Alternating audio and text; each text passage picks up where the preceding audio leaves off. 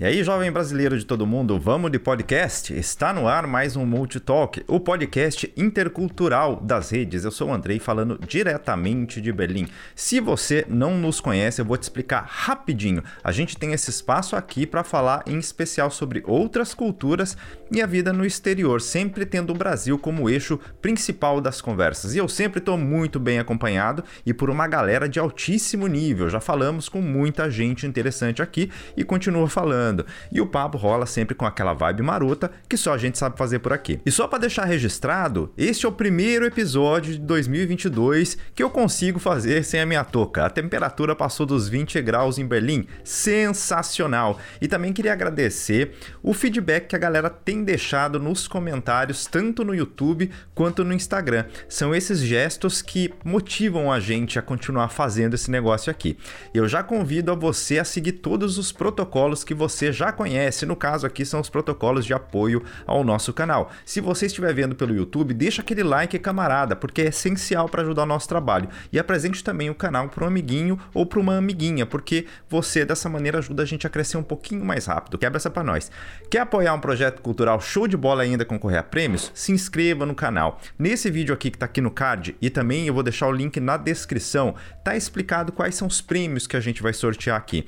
Assiste lá se você quiser. Você pode inclusive ajustar a velocidade deste vídeo para 1.5. Você vai conseguir assistir mais rápido um vídeo que já é rapidinho e vai entender integralmente. Pode confiar no tio. Se você nos encontrou em alguma plataforma de áudio, saiba que todos os nossos outros episódios também estão disponíveis lá para você. Aproveita para se inscrever lá também. Dá essa força para nós. A gente está no Spotify, no Apple Podcasts, no Google Podcasts e alguns outros tocadores de podcast também. Se você gosta de algum tocador específico e não encontrou a gente, avisa, dá um toque, porque eu dou um jeito de subir lá para você. Agora vamos lá. Senhoras e senhores, hoje voltamos à Holanda, mais precisamente à região de Utrecht, uma das cidades mais charmosas da Europa. E hoje temos a presença da Clarissa Matos por aqui. Ela vai contar um pouquinho pra gente sobre como é a vida por ali. É sempre bom falar da Holanda. Agora aproveita que você precisa testar aquela nova receita que você aprendeu com a Ana Maria Braga. Prepare seus fones de ouvido e cola aí com a gente no rolê.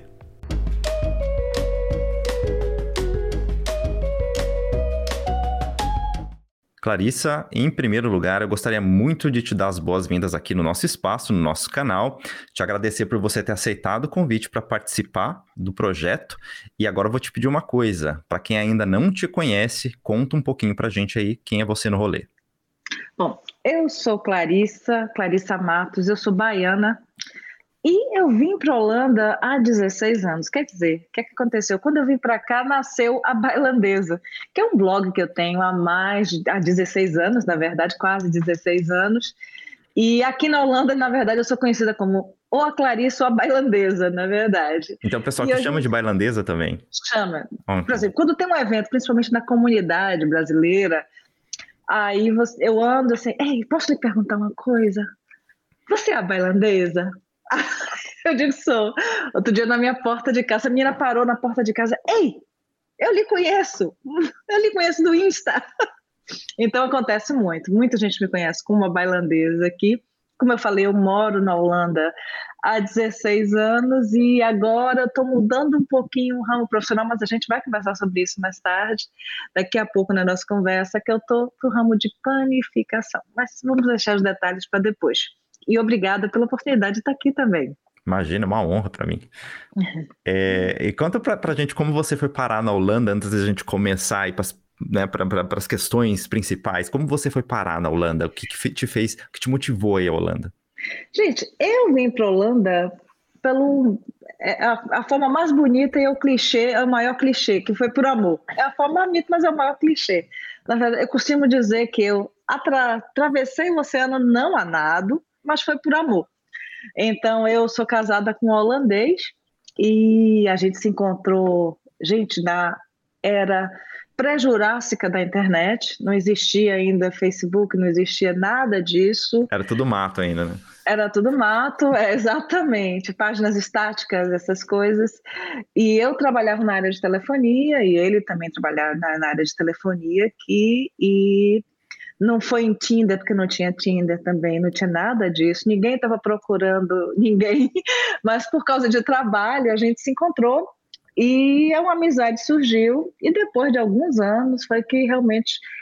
Eu, quando eu me separei, eu não me separei por ele, por sinal, e aí, o que, que acontece? Eu resolvi fazer, depois do divórcio, não sei o que, aquela babado todo.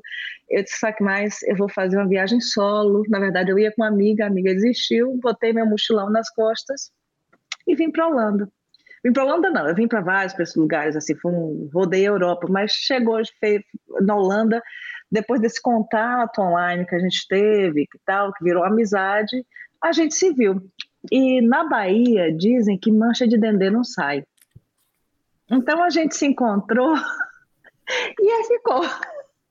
E aí, hoje em dia, a gente está aqui, tá aqui, eu já estou na Holanda há quase 16 anos e a mancha de neném não saiu ainda, está aí ainda. Maravilha. O amor, o amor faz cada coisa pela gente, né? Fala aí, né? É, é. Você trabalhava na telefonia? Eu também trabalhei, trabalhei no ramo da telefonia no Brasil, na telecomunicações, né? Trabalhei na TIM. Você conhece a TIM? Conheço, eu trabalhei na Oi. Olha, concorrente, cara.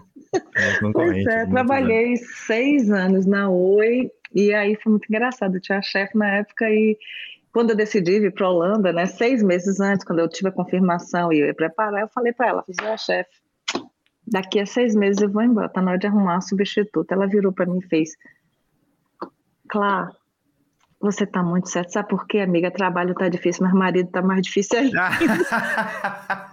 Maravilha. e aí foi isso. Nunca me esqueci, nunca me esqueci dessa história. Sabe as palavras. Bendita chefe. Bendita e aí chefe. foi isso. Eu trabalhei na telefonia, mas sempre trabalhei na área de marketing, na área de comunicação. E, e aí foi assim, quando eu cheguei aqui na Holanda, quem trabalhava na área de marketing sabe que língua é uma das coisas mais importantes, né? E aí foi essa redescoberta da, do, do meu lado profissional, né? Como foi, foi uma das dificuldades. Uhum, entendi. E agora fala uma coisa para nós. Vamos, vamos entrar no, no bate-papo agora, sério. Por que, que é legal morar na Holanda? Né? Tipo assim, é óbvio, cada um tem uma visão diferente de quando tá num lugar, e eu acho que saber a sua experiência, saber a sua perspectiva, eu acho que é, que é legal, é importante, né? Ainda mais você que já tá faz um tempo na Holanda, né? é. né? E se você quiser particularizar um pouquinho, né? O que o Trest tem de especial? É.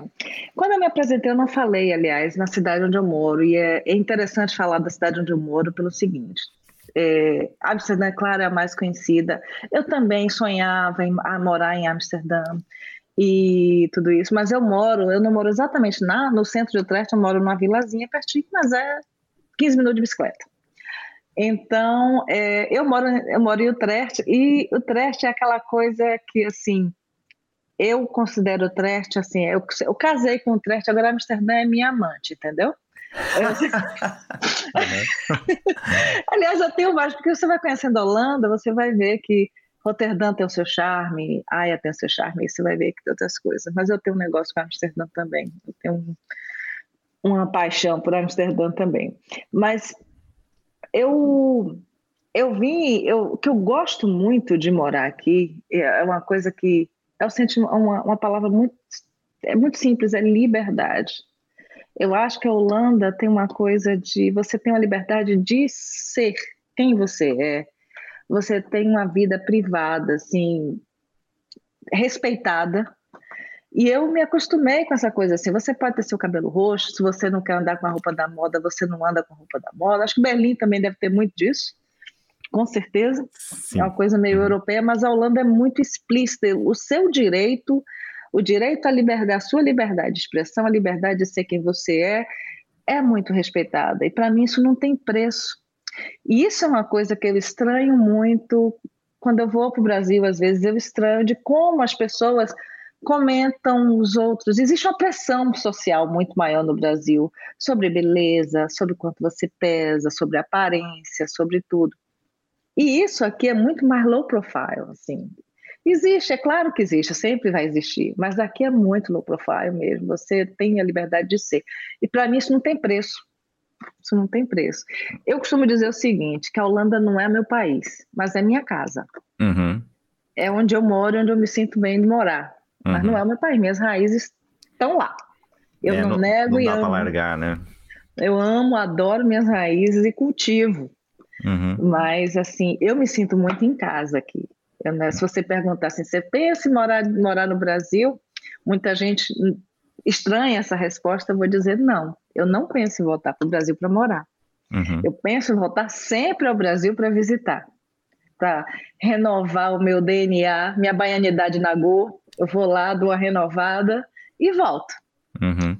Isso, então essa parte da liberdade, é, vamos, vamos colocar quase que restrita, né, que a gente tem de ser quem, quem, quem a gente é, foi o que mais te surpreendeu no país ou você já tinha uma ideia a respeito disso? Ou teve também alguma outra coisa que quando você passou a viver aí, você falou, putz, não tinha ideia de que isso fosse desse jeito aqui?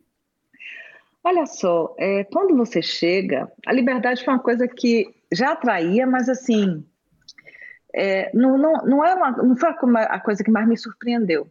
Porque quando a gente chega, a gente chega com olho de turista.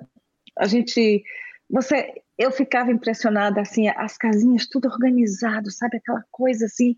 Eu me senti num, num, num desenho da Disney num, numa história em quadrinhos assim num desenho de conto de fada porque era, era tudo tão perfeitinho aqueles aquele jardim cheio de hortênsias assim sabe? Aquelas casas todas iguaizinhas de tijolinhos. Então assim isso primeira coisa a organização foi uma das coisas que mais me surpreendeu. O primeiro olhar foi realmente de organização, aquela coisa que tudo funciona, é, tudo está limpo, porque a gente veio no Brasil e quando eu vim é, foi em 2006, e sim, então a gente estava num período complicado, então assim é, é, a, a, primeira coisa, essa coisa, essa coisa da, da, de limpeza, organização, todo mundo fala baixo, sabe aquela coisa? Respeitar a fila não, porque aqui ninguém respeita a fila não, aqui no Brasil respeita muito mais, tá? Uhum. Mas esse, esse, choque, esse choque foi, foi, foi o que mais me chamou a atenção nesse início. E a liberdade, depois eu fui descobrindo, né? A liber, essa coisa dessa liberdade de, de não reparar, de às vezes assim a gente no Brasil comenta muitas roupas dos outros, do cabelo do outro, como tá e não sei o quê. E eu, eu conversando com outras pessoas, eu notava que as pessoas disseram assim, né? Mas qual a importância disso? Uhum. Sabe? E aí você vai se tocando, digo, realmente não tem a menor importância, não tem a menor relevância, sabe?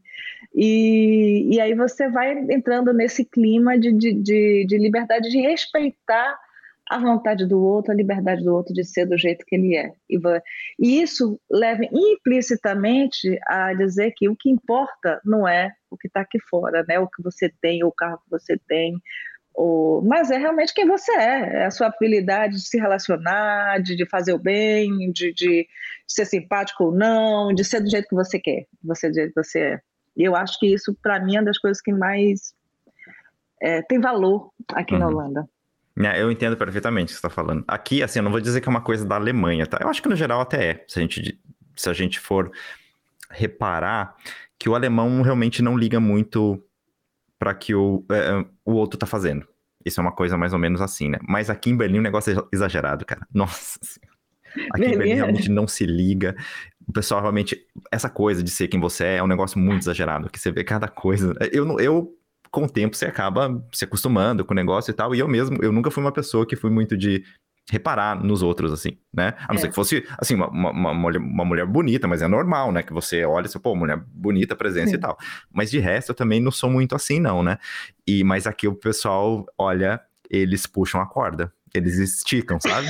Esticam mesmo. Nossa gente, tem senhora. sempre os exageros, né? Tem sempre exageros. E a gente, por exemplo, mulher brasileira, é sempre acostumada a o cabelo tem que estar tá muito arrumado, não sei o quê. E aqui tem umas, por exemplo, eu aqui o meu medo até hoje, se eu vou para uma festa de casamento, se eu vou para um lugar, eu tenho medo de estar tá overdressed. Né? Overdressed. Né? eu sempre tenho medo de estar tá overdressed, porque está ah. vestida demais, né? Assim, porque é, é, porque ah, você vê de tudo. Você vai num casamento aqui, você vai ver gente com piranha na cabeça, da uhum. calçadinhos e o outro. Entendeu? Então, assim, é claro que a sua, como eu digo, a sua raiz, os seus costumes, isso nunca vai deixar, isso nunca vai, vai estar tá lá, vai estar tá lá.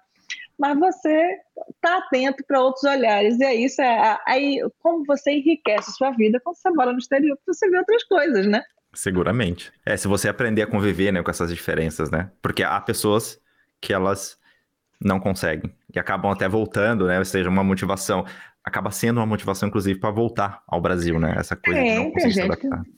Uhum. É, tem gente que não se adapta, não sei o que. É, não é uma crítica, tá, gente? Vocês que estão escutando a gente aqui, não é uma crítica, é uma constatação. Isso acontece. Acontece com pessoas muito inteligentes que eu já conheci na minha vida, que infelizmente não conseguiram se adaptar à vida em outro país, não estavam, digamos, preparados para uma desconstrução. Eu acho que eu vou colocar dessa forma, né? Porque você precisa se desconstruir um pouco, às vezes, para você se adaptar é, a esses novos determinados ah, ambientes e algumas pessoas não, não estão dispostas a pagar esse preço. Eu acho maravilhoso. Eu é, acho tem uma, é, muito legal. Tem uma coach, que é, desculpa que eu te interrompi, Imagina. mas tem uma, tem uma coach psicóloga, uma amiga, amiga, amiga nossa, conhecida minha aqui, conhecida minha aqui, que ela me falou uma coisa muito séria, é, que eu passei anos me batendo nessa coisa de ah, eu estou entre dois países, ah, eu estou entre dois países, entre duas culturas, eu, o que é que eu sou, o que é que eu sou, o que é que eu sou, né? Eu não sou rainha, mas assim, não tinha aquele, aquele quadro de Jô Soares, o que é que eu sou, o que é que eu sou, sois rei, sois rei, sois rei, né?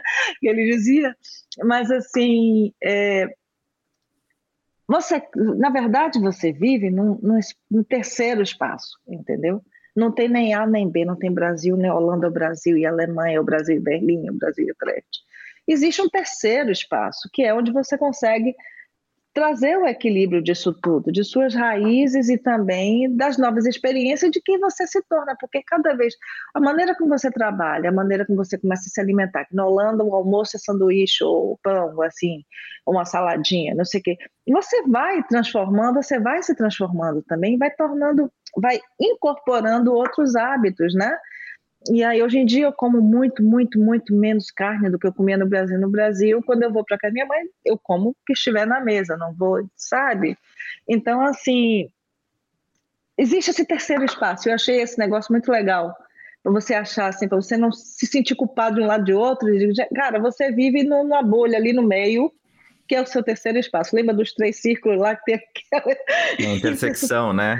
exatamente. Uma intersecção ali, você tá mais ou menos. Exatamente, para uhum. você ficar em paz, né? Uhum. Na, na, nessa, nessa dicotomia aí, nesse negócio, nessa dualidade que as pessoas uhum. vivem. Né? É, mas, mas é realmente é muito complicado, que acontece algumas, algumas coisas muito interessantes nesse aspecto, porque chega um tempo, eu não sei se aconteceu isso com você, eu não sei quanto quão imersa você você está e você esteve na cultura uh, holandesa, mas eu conversando com uma pessoa, ela, inclusive ela comentou um fato dela, é, foi a quem que foi a Cristiane?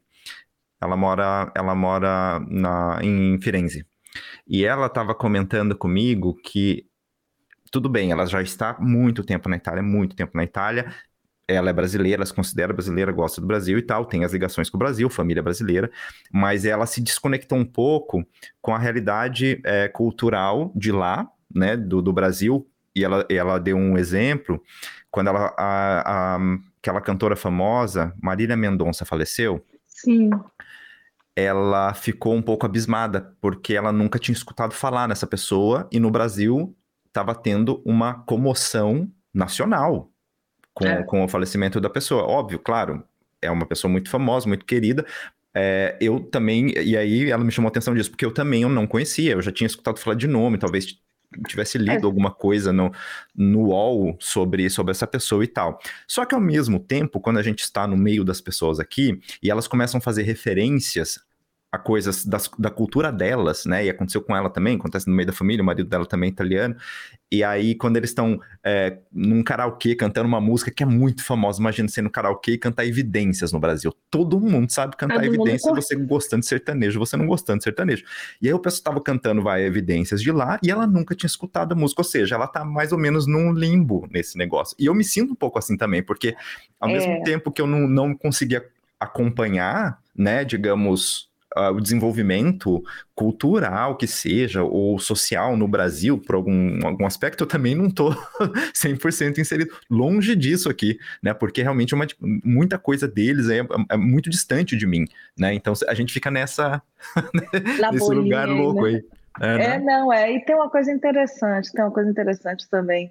É, existe essa coisa de acompanhar, é, e música, principalmente, tem uma coisa também de geração, né? Claro tem uma coisa muito forte de geração, né? Então, assim, por exemplo, a música que toca hoje no Brasil, no mainstream mesmo, na, na, nas paradas do, do Brasil, eu não tenho muito conhecimento, realmente. Eu, eu, primeiro, eu sou mais velha, eu, che... eu vim para a Holanda com 36 anos, pode fazer a conta quem quiser aí. quem for bom de matemática, faz aí a conta. Então, assim, eu já estou versão melhorada, 5 pontos alguma coisa. Então, assim, a música tem uma coisa de geração, é, tem uma coisa que por exemplo, eu sei de qual muitas músicas na minha adolescência e, na, e tal, não sei o quê, e depois você vai se desconectando, você não está mais na, naquele, né? Então, assim, eu não tenho filhos, porque às vezes os filhos trazem coisas novas para dentro de casa, né? Eu, o que eu costumo é ouvir sempre, tentar ficar ligada nas coisas, nas coisas que estão acontecendo e que, que eu goste, né? Que estejam, que sejam compatíveis com o meu gosto. Mas essa coisa de desconexão é interessante, você não sabe o que está acontecendo. De vez em quando eu, eu, eu tenho uma relação de ódio e, e amor com, com a mídia no Brasil, de vez em quando eu estou mais conectada, de vez em quando eu dou uma afastada. E agora tem uma coisa muito interessante, que é quando vem um artista brasileiro, por exemplo, que a gente você vai num show brasileiro, e o meu marido, ele é muito ligado com música brasileira, é apaixonado por música brasileira, mas eu me lembro teve um show de, de Mônica Salmaço aqui, e a gente foi, mas sabe qual é a frustração que a gente dá? Que como expatriado, você tem toda uma história, ou com aquela música, ou com aquele artista, ou com seja, e você não consegue repetir a emoção que você está sentindo para a pessoa que está do seu lado, porque ele não tem essa bagagem cultural que você tem, né? Que você uhum. traz. E você quer que ele veja aquele entusiasmo, que ele sinta o mesmo entusiasmo que você sente. Mas uhum. o seu parceiro, quando é de outra cultura, ele não tem essa e vice-versa, né? E vice-versa. Tem muita coisa que eu vejo e digo, ah, eu não achei graça. Aí ele, ah, eles olham de quem fez, eu não achei graça. Desculpa, né? Mas.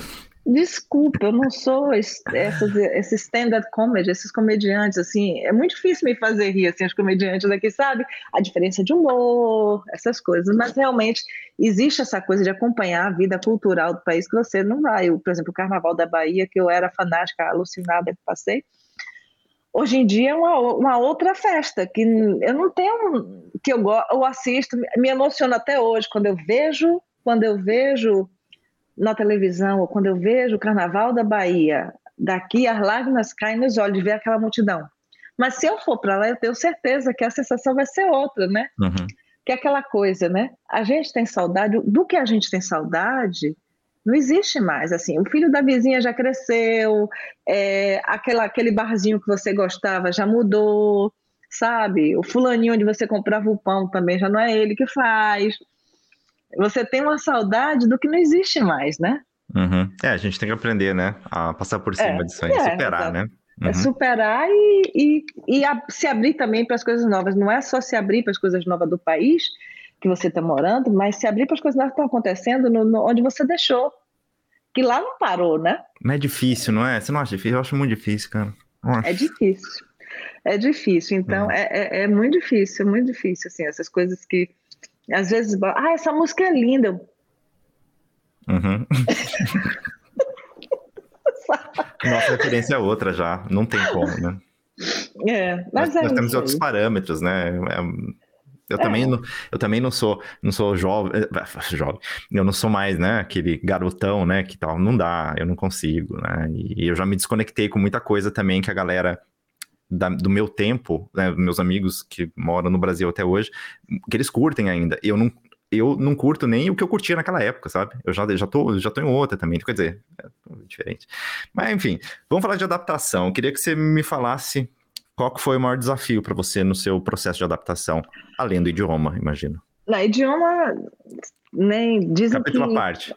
É um capítulo à parte, porque... Você sabia alguma coisa de holandês quando você foi? É, uma coisa interessante, quando, quando, eu, quando eu vim para cá, a gente já existia, era Skype, Clarice, é, porque são tantos softwares, era Skype, já existia Skype, e eu estudava holandês pelo Skype com ele, ele me mandou o livro de aluno e ele ficava com o livro do professor e a gente estudava, naquela época eu não tinha esses AirPods, mas eu tinha, ele, fez, ele mandou também um, um fone de ouvido com extensão de sei lá quantos metros de fio que eu ficava rodando pelo meu apartamento no Rio, eu morava no Rio na época, é. Então, essas são as histórias assim. No tempo, gente, que não existia celular, que você botava no tripé, ficava conversando, não, FaceTime, nada disso. Era Skype com fone de ouvido que tinha um fio, sei lá quantos metros de fio tinha pelo meu apartamento, eu morava no Rio. Cozinhava junto, a gente assistia, a, a, alugava mesmo DVD, tinha DVD na época a gente ainda, tá? E aí... Jovens, vocês que não sabem o que é DVD. É, explica aí o que é DVD para essa galera. Não, DVD... era, era uma mídia física, tá? Sabe essa coisa que você vê na Netflix, no Disney Plus, no Amazon Prime? Então, ao invés de você entrar, logar na internet e ver o seu stream, ver o seu filme lá, o seu musical que seja, você tinha que alugar isso. Você tinha que ir numa locadora ou comprar a mídia e você tinha um aparelho na sua casa em que você botava essa mídia que rolava. Viu os jovens? Então, jovens, isso aí era difícil, não era fácil. Era difícil, era difícil mesmo. Então a gente alugava mesmo DVD, um, dois, três play, para assistir junto. Sabe? Então, são essas coisas. Mas, então, o que, que acontece? A gente já estudava no Skype holandês. Então, quando eu vim para cá, eu já tinha a base, né? Eu fui a última, último grupo que não precisou fazer o teste de idioma para conseguir o visto. Eu não precisei, tá? Mas gente, eu já tinha e eu queria muito estudar porque, como eu falei, eu vim com 36 anos de idade. Para mim, eu não vim para eu, eu não vim para a Holanda para assim, fazer um teste. Eu tinha uma missão, né? Assim, era para dar certo. E então, mas aí o que é que acontece? Então, idioma, dizem que idioma, diz, dizem que holandês não é língua, é dor de garganta, né? É uma doença de garganta. E é por aí, né? Então a língua eu vou deixar à parte. Depois a gente faz alguns comentários sobre a língua, mas a minha maior dificuldade realmente é o seguinte: assim, como eu falei, você tem muita liberdade na Holanda, eu amo e tal, mas tem uma coisa na Holanda que você demora tempo de se acostumar, que é a, vamos falar de uma forma educada, a assertividade. Assim, eles são diretos, mas eles são diretos ao extremo e beira, assim, ele tem um pezinho lá na falta de educação. Entendeu?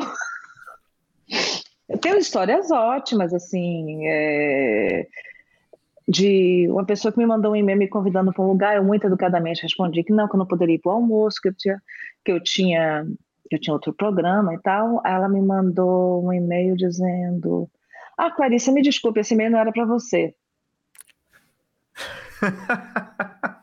Ela podia ter deixado quieto, né, na verdade. Pois é, não, é, até, até tem muita gente que me diz que esse, esse, é um exame, que esse é um exemplo extremo, que, que na verdade, mas assim, os holandeses são muito diretos, é, eles não são como o brasileiro, aquela coisa pegajosa, aquela coisa assim mais carinhosa, que pega, que não sei o que, não, ele, e eles falam o que eles pensam. Não, é não. Dizer não para ele não tem essa coisa. Aqui não existe vou pensar, aqui a gente fala, se fala depois. Amanhã a gente compra, depois a gente é. compra. não, não, não, não quero. Ah, não gostei não. Poxa, olha minha roupa nova aí, não gostei não. Sabe, assim, é, de, é nesse... é na tampa mesmo, assim. Então, assim, isso para mim é, que eu sou uma pessoa muito sociável, eu sou uma pessoa que eu, eu converso muito, assim, eu, eu gosto de conversar com as pessoas e tal, e, e não é assim.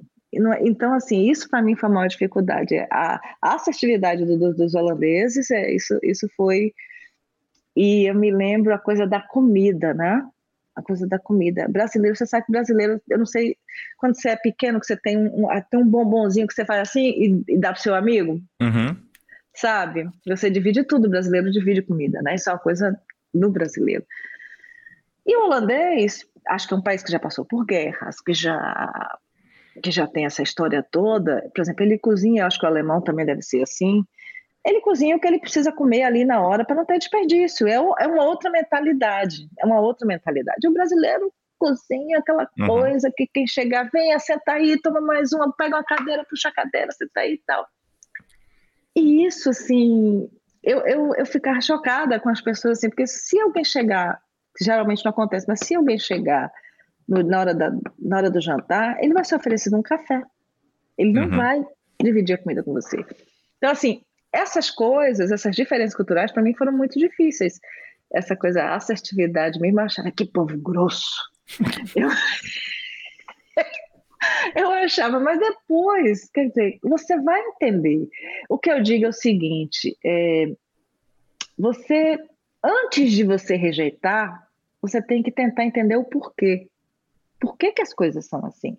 Por que, que as pessoas reagem assim? E aí, e depois você vai se acostumando. Hoje em dia, essas, essas maluquices, essas assertividades, eu dou até risada. Eu digo, tá, tá bom. Mas você não ficou um pouco assim também? Você não. Não eu digo não jeito? com mais facilidade. Uhum. Eu digo não com mais facilidade. Tem umas coisas, eu dizer não, hoje em dia eu digo não. Não. Sinto muito. Com toda educação, olha, não, não quero, não tô com vontade. Ou e tal. Ah, eu também, sabe? Mas me dá, me dá uma uma dorzinha no coração quando eu preciso fazer isso. Quando eu faço isso. Não, tipo assim, na hora eu não percebo. Mas eu percebo é. logo depois que eu falei. Eu falo, putz, eu podia ter inventado uma desculpa aqui. É, Ao invés é. de ter sido tão direto. Né? É. Mas eu, as pessoas não se ofendem, não. É muito mais uma encarnação minha do que, do que das pessoas em si mesmo. É, o que, eu, o que eu aprendi aqui é que você pode dizer não. É, você, você, não precisa. Dizer não não é ofender uma pessoa, né? Você pode dizer não e explicar o porquê, né? É, então, assim, você não, é obrigado a, a, fazer aquela toda. E, e, assim, outra coisa que, que, o holandês tem muito é da. Eles têm horror a, a pessoa que ostentação, eles têm horror uhum. à ostentação. O holandês ele tem um dizer que é, é, o normal já é maluco o suficiente. Entendeu? Então, assim, apesar dele não, essa coisa da, da aparência, ele não ligar o que o outro faz, mas ele não gosta de ostentação. Ele não gosta, por exemplo, de fazer aquela, aquele jantar para sobrar um monte de comida. Ele não. Você deu muito blim-blim, muita coisa, que você faz aquela coisa exagerada, que vem do calvinismo, né?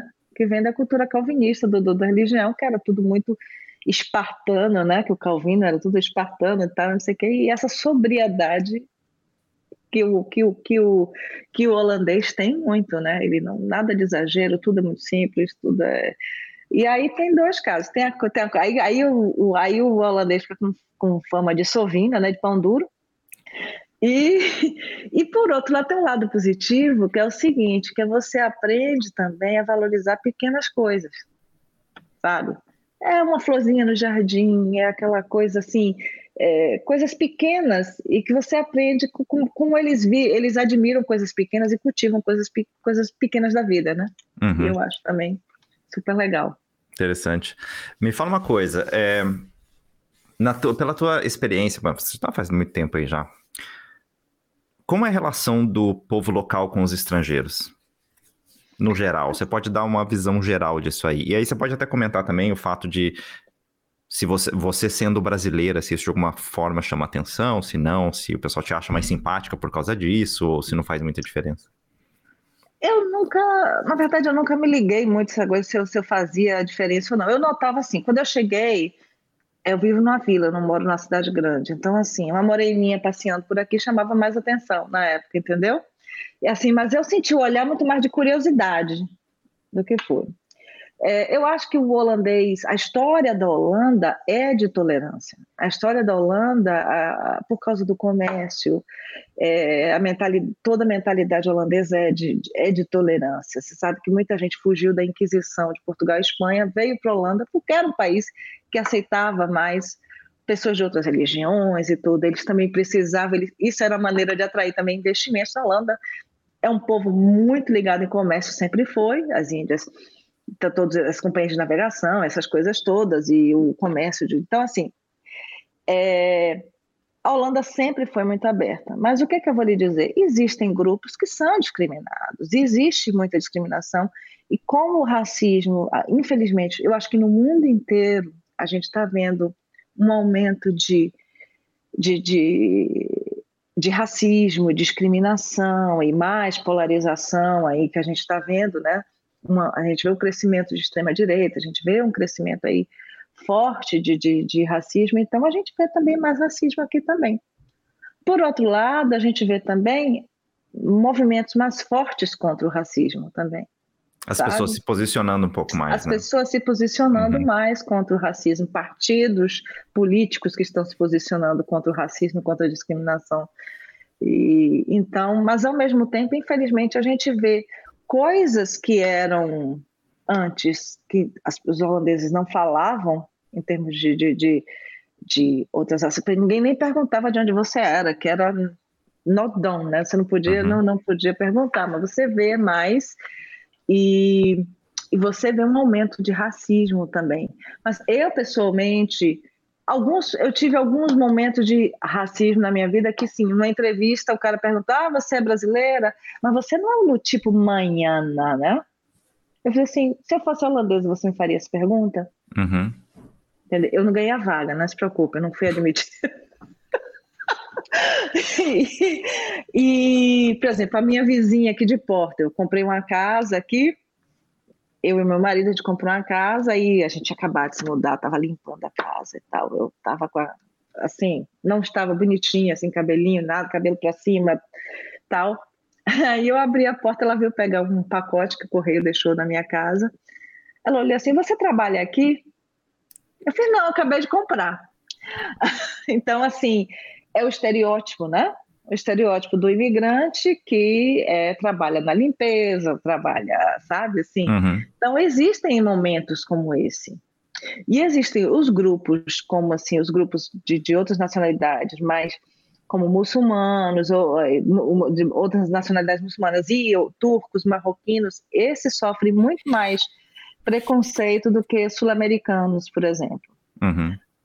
E tem um outro dado interessante, é que 40% da população do Suriname, que era colônia da Holanda, vive na Holanda. 40%, gente. 40% é coisa pra caramba. Uhum, é muita. É que as pessoas às vezes não têm noção, né, do, do número. 40% é. é muita coisa, gente. De qualquer coisa. Qualquer coisa que você analisa, você fala de 40%. A população do Suriname vive aqui, que tem uma população muito forte de negra, né? Uhum. Tem, uma, tem uma população muito, muito forte negra. Então, assim, mas existe, existe preconceito? Existe. Essa coisa de que. É a mesma coisa dizer que no Brasil que não existe, que não existe racismo que todo, todos os povos vivem, vivem em comunhão e tal. existe, porque existe no mundo inteiro, na verdade, né? Existe é, não, no mundo inteiro. Não, não dá para fingir que a gente vive numa bolha que lá tudo perfeito, não tem como. É, por uhum. exemplo, uhum. foi, foram feitas pesquisas que pessoas que tinham nomes árabes ou marroquinos ou é, sobrenomes, que eles tinham menos chance de conseguir um emprego. Então, muita gente muda o nome para conseguir emprego, né? Que é muito triste. Uhum. E, então, assim, não dá para dizer que, que é que é também a, o país das maravilhas. Não existem, existem problemas, mas de um modo geral eles são mais tolerantes e importante, eles são curiosos a, sobre outras culturas. Isso eu acho importantíssimo. Assim, existem não sei quantos festivais de filmes asiáticos, filmes uh, russos, filmes uh, orientais, filmes uh, tem não sei quanto. Eles música, você, é você pode ouvir música do do, do mundo inteiro aqui. Filme russo, acho que agora não vai ouvir, a gente vai ver. durante um tempinho, durante, pelo menos. Durante muito tempo, espero, a gente não vai ver, não. Uhum. Mas, mas, eu acho que eles são muito abertos para esse tipo de uhum. coisa. E existe, existe racismo, existe, mas de um modo geral é um povo tolerante. É, eu até comentar isso assim, os holandeses eles têm uma, eu já, eu já falei essa teoria que eu, algumas vezes, teoria que eu tenho, de que as pessoas que já me, me escutaram falar isso, me perdoam, mas eu vou falar isso para minha convidada aqui. De novo, azar seu também, eu faço o que eu quiser também, o canal é meu. Eu tenho uma teoria de que os holandeses, se algum dia se descobrirem que a vida em Plutão, os primeiros a aprenderem a falar o plutanês serão os holandeses, porque eles têm uma habilidade impressionante para aprender novos idiomas. É verdade. Não é? Eu conheci um, alguns holandeses quando eu estava no Chile, 2010. E o pessoal falava já muito bem o espanhol, estava aprendendo, mas falava bem o espanhol. Só que assim, eles já falavam holandês, eles já falavam inglês, alguns deles falavam já também alemão, alguns outros falavam francês, né? E alguns ainda arriscavam falar alguma coisa em português com a gente, né? Quer dizer, como assim, né? Eu falo, porra, eu já velho ali, ralando para aprender, né? Um, um idioma novo, e os caras tudo molecada, sabe? Já falando um monte de coisa. Impressionante, impressionante. É, eu não sei o que, que, tem na água aí, não sei se é. É... Não sei que tipo de droga se... eles tomam quando são crianças aí, não sei. eles, eles, falam muitas línguas, eles têm, têm capacidade. Eu acho que é, como falou, a questão da tolerância e de ser aberto a outras culturas. Isso não tem é? muito a ver. Uhum. A nossa televisão aqui não tem dublagem, quase nada. Claro que se você for assistir um filme, você tem a opção da legenda, você não tem a dublagem, tá? Você é só para criança, claro. é só para criança. Mas então, isso é uma coisa muito importante, uma coisa que eu fiquei alucinado. Eu estava na Alemanha, eu fui para a Alemanha uma vez, cara, tudo dublado. Tudo dublado. Eu não, consegui assistir nada. Não é? Você imagina. Eu acho que o holandês deve ser mais ou menos isso também. Pra você legendar um filme alemão, não cabe. É, tipo, as palavras são gigantes na tela. Tipo, tem uma palavra, os caras encaixam uma palavra na outra, assim, não vai caber. Então, qual que é a solução plausível para isso? Vamos dublar tudo. Mas é, é, tem, tem coisa que não cabe, simplesmente. É, é, é, não. Não, meu nome, querido nome, não cabe em lugar nenhum aqui na Holanda, né? Nome, nome português. Uhum. Que é aquele nome grande, né? Eu tenho lá não sei quantos nomes. Uhum. Então, assim, o que é que acontece? Não cabe no sistema só cabe no sistema de imigração mesmo. Então, assim, eu vou para o dentista ou para ou alguma coisa, o Rodrigo. Sou eu. Ele, Benique, sou eu, sou eu. Uhum. Eu já sei. Ele fala metade do meu nome, assim, o sobrenome, uhum. eu, já, eu já sei, sou eu mesmo, sou eu mesmo, sou eu. Então, assim, ou então eu pergunto, vem cá, a gente tem que fazer o seguinte: tá o nome curto ou o nome longo? O nome curto é esse, o nome longo é esse. e aí. É, e aí, o que, que acontece é que, realmente, então, assim, essa coisa da abertura para outras culturas, a questão de tolerância, a questão deles realmente terem na, na escola várias línguas, a mídia não haver, não, não ver dublagem, eu acho que isso é muito importante, porque você tem o contato com a língua, né? Você sabe que uma das coisas que eu fazia para aprender holandês rápido, mesmo que eu não entendesse absolutamente nada, eu ligava o rádio. Porque você já fica ali, pelo menos, no clima, né? É, o, os sons vão se tornando menos alienígenas para você, claro. né? Uhum. Então, assim, você vai se acostumando com o som. Eu, então, assim, eu ligava o rádio, eu tinha minhas, minhas minha, eu tinha a, a, palavra do dia que eu lia no jornal, escolhia uma palavra e essa palavra eu usava em três frases por dia, sabe assim? Tinha vários truques porque tem uma coisa, você quando vem mais jovem, você aprende mais rápido a língua. Quando você vem mais, quando você vem adulto, você sofre mais, ainda mais se for uma língua dessa, né? Uhum. Um alemão, ou... e o alemão ainda é mais, a gramática ainda é mais difícil. É, eu não, não, não tenho parâmetro de comparação. Eu sei que é muito mais fácil para um alemão aprender holandês e para um holandês aprender alemão do que, sei lá, alguém do nosso com o nosso tronco linguístico, né, latino e tal, aprender qualquer idioma germânico, né? Porque é horrível. A minha é, experiência é também, eu fui aprender depois dos 30 também alemão. Horrível. É horrível. Então, assim, é, é, tinha que deixar essa coisa. Da, então, a questão de não ser dublado e as pessoas daqui serem expostas ao inglês ou, sei lá, as outras línguas, então acho que ajuda, né? Ajuda. Uhum. Eles estudam na escola, né? Pelo menos eles têm opção, né? Tem o inglês, o alemão, ainda tinha a opção de mais uma. Uhum. Então... E, e, tem essa coisa também do histórico deles, não sei, me ocorreu, me ocorreu agora isso também, de que eles têm um, um histórico de serem um povo é, comerciante, né? Que faz muito comércio, né? Então eles Exato, precisam é. até, por uma questão diplomática e comercial, né, dominarem pelo menos uma forma, outras formas de comunicação que não seja só o idioma local. É? Exatamente, é? até porque com holandês, meu amigo, tu só vai falar no Suriname, Aruba, é. na África do Sul e na Holanda. Uhum. Então tem que, tem que dar os pulos, tem que se virar. Uhum. Então você vai virar. Na, na África do Sul, África do Sul é um, um, tipo de holandês, né? É uma versão de holandês, uhum. digamos assim, um dialeto, uhum. mas eles se entendem bem. Uhum. E o engraçado é que, para piorar a situação, a Holanda, esse, esse país que eu chamo de Sergipe do Norte, ele tem, cara, ele tem duas línguas, não é só o holandês. Como assim? Oficial, você está falando? Oficial, Oficial? Duas línguas oficiais ah. reconhecidas pela Unesco. Existe o frísio. Ah, friso, frísio. ah, tem uma parte na Alemanha onde se fala também. É lá no norte, né? No norte, perto é, da Dinamarca. É. Uhum. Exatamente. Tem o frísio, que é uma língua, é uma língua reconhecida pela Unesco. Ainda tem vários dialetos. Eu me lembro, isso foi muito engraçado. A gente foi para o sul da Holanda e estava assim no início e eu achando que já estava assim, ah, já posso me arriscar a falar, sabe que você está animadinho? Aí a gente estava no sul da Holanda, eu fui no supermercado e digo, deixa que eu falo no caixa. Aí eu fui falar no caixa, a mulher olhando para mim falou um negócio, eu fiquei assim. Deixa quieto, fala aí. Assume o volante. Eu olhei para é exatamente, assume aí. Porque... Assume o volante. Aí ele, aí ele olhou para mim, não se preocupe não, porque eu também não entendi. Uhum. que era um dialeto da região, né? Cada região tem seus dialetos ali, né? Dos pequeni, das vilas pequenas. Então, assim, não é simples, né? E diferença de sotaques, por exemplo, o Trecht tem um sotaque diferente de Amsterdã, tem um sotaque diferente de Roterdã, que é... aí você fica, digo, gente, um país desse, essa titicazinha... Assim, diferença idiomática. Tem tantas uhum. diferenças, né? E tem tantas diferenças, mas tem isso, né? Tem duas línguas. Piorando, você tem que, tem que aprender, basta uma, mas a outra, se o cara falar, você não entende. Uhum. Não entende.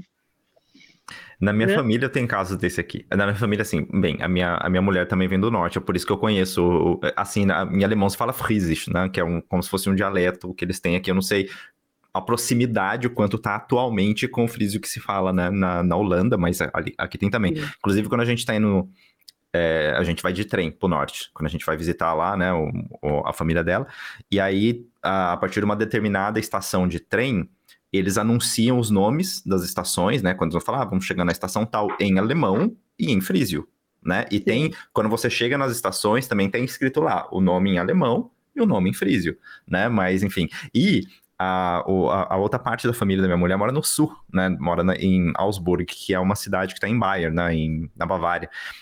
E, o avô da, da, da minha mulher, eu não entendo uma palavra que o cara fala uma palavra. Eu não consigo me comunicar com ele. e o meu sogro, o pai da minha mulher, fala que ele também não consegue, ele é alemão. Sabe? Tipo assim, é um negócio louco aqui. Mas tudo bem, ele fala do jeito dele lá, aí a, a, a a, avó dela traduz, né? De vez em quando a avó dela eu consigo entender alguma coisa, mas o, o vô dela eu não consigo entender nada, nada, nada do que ele fala. Zero. Comunicação zero. É, você sabe que eu tinha um pavor quando eu tava falando holandês, é quando você viu o povo, você falava, a pessoa começava a espremer o olhinho assim. Eu digo, não espreme o olho. Não espreme. Não espreme o olho.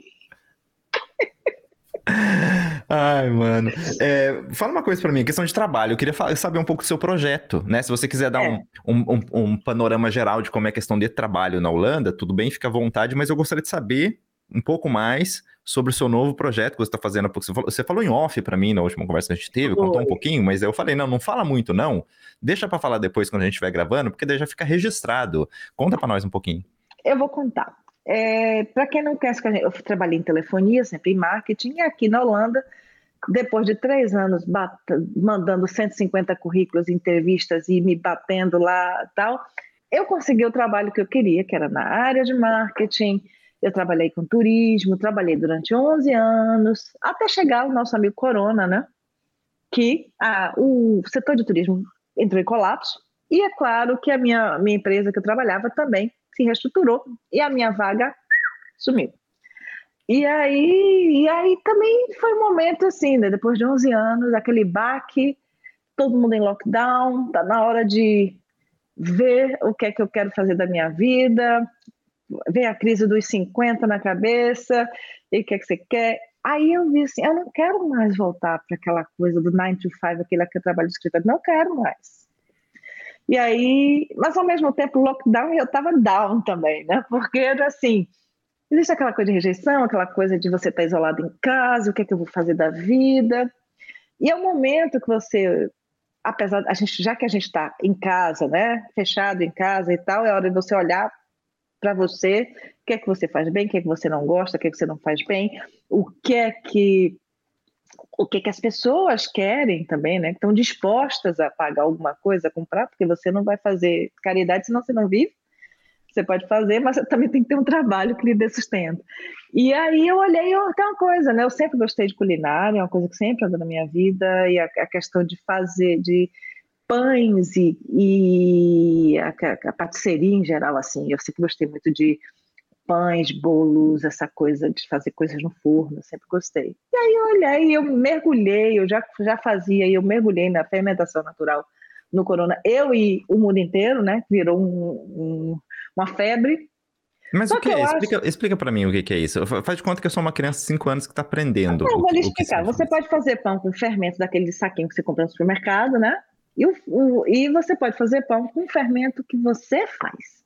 E como que faz fermento? Eu não sei como faz fermento. Bom, primeira coisa, fermento é uma coisa que está no ar. Fermento é um fungo. Ok, faz sentido. A gente chama de fermento selvagem. Uhum. Ele está na sua roupa, ele está na sua casa. Eu não preciso me tá... preocupar com isso, não, né? Não, é tá benéfico. Não se preocupe, uhum. não, vai ficar dodói, não. Uhum. E aí, o que, que acontece? Quando você junta farinha com água, e esse funguinho que está aí na, na. E se você bota no lugar quentinho, e você vai alimentando ele, e, o que, que acontece? Você vai criar uma cultura de micro-organismos, né? E isso aí ele vai, você vai ver que ele vai crescer de volume, fazer aquelas bolhas de dióxido de carbono, que é o que faz o pão crescer, por exemplo. E aí e ele pode substituir de uma forma muito mais pura o fermento de saquinho. Deixar claro aqui que fermento, o fermento não faz mal a ninguém, o fermento do supermercado faz mal. O que faz mal é o pão que industrializado que as pessoas colocam um monte de aditivos que é para o pão crescer, é para o pão ficar macio, é para o pão para fortalecer o glúten, para ficar mais fácil, para a fermentação acontecer mais rápido. Então, esses pães industrializados que são cheios de conservantes e tal, não sei o quê, você tem a oportunidade de fazer com água, farinha e sal um pão completamente puro e livre de aditivos, feito de um fermento selvagem. Além do processo em si ser um processo fascinante, que você faz o negócio, né? Ele quanto, aparece assim. Quanto tempo demora para você fazer um, uma fermentação, para você criar um fermento? Ah, de, de 7 a 10 dias você cria esse fermento. E depois, ah. esse, hum. e depois esse fermento você vai ficando, você vai alimentando ele, né? Ah. Refrescando ele, não. Mas tem, tem famílias que guardam o fermento original por 100 anos aí. Você tá Ainda brincando? Tem o meu que eu fiz, eu já fiz vários, mas tem um que eu tenho aí, o, que, o último que eu fiz, eu fiz no início da pandemia, um que tá, tá até hoje comigo aí. Eu só estou renovando, renovando, renovando. E você consegue fazer o pão. E, mas o importante dessa história toda, por que, que eu decidi fazer o negócio do pão? O que, que eu fiz? Aí eu vi que esse processo do pão, ele restaurou um pouco minha confiança. É aquela coisa de você aprender uma nova habilidade, aprender uma habilidade que é considerada difícil, porque fazer pão já é uma coisa considerada difícil, e pão de fermentação natural ainda é, é um, outra liga, né? é uma fermentação natural, já é o master. então eu achei, poxa, se, eu, se fez ser feito em mim, pode ter feito em outras pessoas, outras pessoas também que com a pandemia ou por outros problemas quaisquer, quaisquer ou querem se reinventar profissionalmente, ou perder o emprego, por exemplo, no Brasil a gente está numa situação econômica difícil. E então, assim, isso pode ser uma coisa, eu posso inspirar e educar as pessoas a fazerem um pão de fermentação natural. E daí surgiu o Baila Bakes, o Bailandesa, Baila também Bakes, né? Ela, uhum. ela também tá.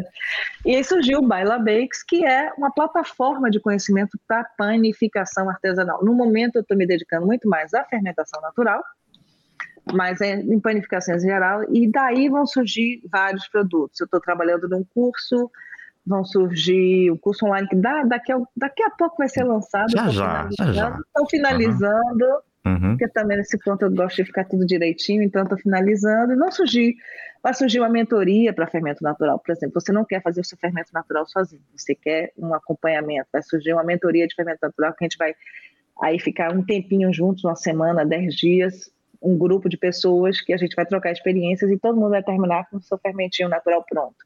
Perfeito. Surgir, é, vão surgir workshops também aqui físicos aqui na Holanda, né? E talvez online para outros países. Então, isso é isso é o que são coisas que vão surgindo tudo para conhecimento, mas a base de tudo assim, muita gente pergunta: onde eu posso comprar seu pão? Eu digo: eu não vendo pão. eu não estou vendendo meu pão, é, mas eu, eu gosto de inspirar as pessoas a fazerem. Primeiro, fazer o seu próprio alimento é uma terapia e te faz bem. E aprender uma nova habilidade faz bem para nossa cabeça, né? Claro. Uhum. E, e essa, essa é a ideia: é vender o conhecimento de fazer pão uhum. de fermentação natural. E, e para empreender na, na, aí, assim, independente de ser nessa na tua área, né, de é, vamos colocar, eu não sei se a gente pode falar sobre ensino ou se pode falar sobre é porque você está vendendo conhecimento. É complicado empreender na Holanda? Você tem algum tipo de incentivo ou vai tudo de você mesmo, você tem que se virar para fazer tudo? Olha só, você tem muito, muito apoio para empreender na Holanda. Você tem, existe o KVK aqui, que é a Câmara de Comércio, você vai lá, se registra, paga uma taxa. O site é provido de muita informação, muita informação, tá? Assim, de apoio. e uma coisa interessante, você vê como, como as pessoas querem que você empreenda. É, eu, quando eu, eu fiz a, a, minha negociação, quando eu saí do emprego, eu tinha lá a minha indenização, digamos assim, e eu fui, no, eu fui na Câmara de Comércio, eu tinha uma coach no, no meu seguro-desemprego que me ajudava com o meu business plan. Olha, que legal, cara. Uhum. É, e outra coisa, porque eu tinha muito tempo de trabalho, o que que acontece? Eu, eu tinha a opção de ficar seis meses, eu, de, eu reduzi o meu seguro-desemprego, porque para receber o seguro-desemprego você tem que é, procurar emprego, né? Você tem que é, comprovar. É, né? eu, eu conheço o esquema. É. Então, assim, mas o que foi que eu fiz? Eu reduzi o valor que eu estava recebendo para eu ter mais horas para me dedicar ao meu negócio. Isso é possível. Isso aí no, no, durante o período de seis meses para você montar o seu negócio. E aí, depois disso, o que, é que acontece? Você aí toma uma decisão: olha, eu quero voltar para o seguro-desemprego, não quero empreender, não. Ou você pode dizer assim: não, eu quero empreender. E aí, o que, é que acontece? Eu não recebo mais o meu seguro-desemprego, mas se o meu negócio não der certo, eu ainda posso voltar para o seguro-desemprego. Eu tenho um período para tentar. Então, assim, eu acho que é um apoio, é, é um apoio tanto, é uma coisa muito bem pensada. Você tem várias conversas com o com seu coach lá e tal, e aí como é que está indo, manda o seu relatório, manda o que, é que você tem feito e tal. Então, assim, existe um apoio enorme para quem quer empreender, e principalmente o pequeno empreendedor, né? O, e o, existe também pelo imposto de renda, pela Receita Federal, que, que também tem os seus apoios como simples. Quando o Brasil tem aquele simples, aquela coisa toda que, que você paga menos imposto, essas uhum. coisas todas. Uhum. Então, dá para empreender sim. Eu acho que não é a questão, não é o governo. Agora, tem coisas que é, é existe uma burocracia, principalmente coisas de alimentação, coisas, assim, se você for vender alimentação, é um processo muito rígido de, de segurança, né, uhum. de higiene, dessas coisas. Ah, por exemplo, se você fosse vender o pão em si, já Aí seria existe. uma outra vibe, né? Seria uma você tem que, esquema. É, uhum. você, você, tem que, você tem que obedecer um monte de normas e tal, e eles são muito rígidos com a alimentação, né? Uhum. Mas empreender em si, você tem muito estímulo. TI é fácil. Vai lá no KVK, diz o que é que você vai fazer e, e, e mete bronca, né? Legal. E. Uhum. É. E eu queria te fazer uma, uma, pergunta agora que tem a ver com uma pesquisa que eu faço, que na verdade é o talvez a razão de ser desse canal aqui, né? Eu, eu converso com as pessoas para pegar informações em algum momento isso vai se transformar em alguma coisa. Você contou um pouco para gente no começo que a tua motivação se eu estiver errado, você pode me corrigir. A sua motivação de viver na Holanda, ela foi numa escala de 0 a 100% aí.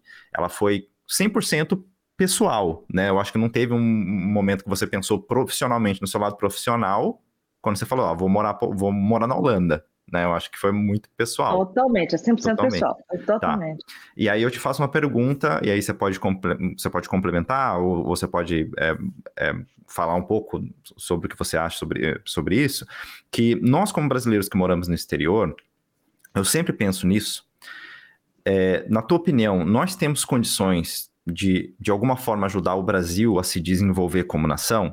Né? E aí, se você é, precisar de algumas pistas, né? Algumas pessoas falam muito, vão para o lado financeiro da situação, que manda dinheiro para a família, ou para alguma instituição de caridade. Outras pessoas falam realmente em criação de conteúdo. É, outras pessoas falam é, de compartilhar é, realmente é, cultura, né? Porque as pessoas também sabem como a vida funciona aqui, para poder inspirar de alguma forma, no lado de lá, né? Parte de influenciar mesmo. Algumas pessoas vão para o lado da. Eu achei muito legal essa resposta, a primeira vez que eu escutei, que é de uma diplomacia informal, que é de representar o país fora, né? De transmitir uma mensagem do país, é, é, que é, às vezes é um pouco diferente do, da imagem em que, o, que, o, que as pessoas têm do Brasil. Então eu me comporto de uma maneira que eu vou fazer com que as pessoas percebam que não são todos os brasileiros que são talvez problemáticos, né? Que a nossa fama internacional, de, um, de uns anos para cá, ela melhorou bastante, embora nesses últimos anos tenha piorado um pouquinho, mas ela, durante muito tempo, ela foi muito ruim, né? Até nos anos é. 90, né? Esse tipo de coisa. Eu não sei, tem, tem outros tipos também de, de, sei lá, de maneiras, talvez, de colaborar. Na tua opinião, a gente, como, como pessoas que moram fora, a gente tem alguma uma maneira de, de alguma forma ajudar o Brasil ou você acha que é muito difícil?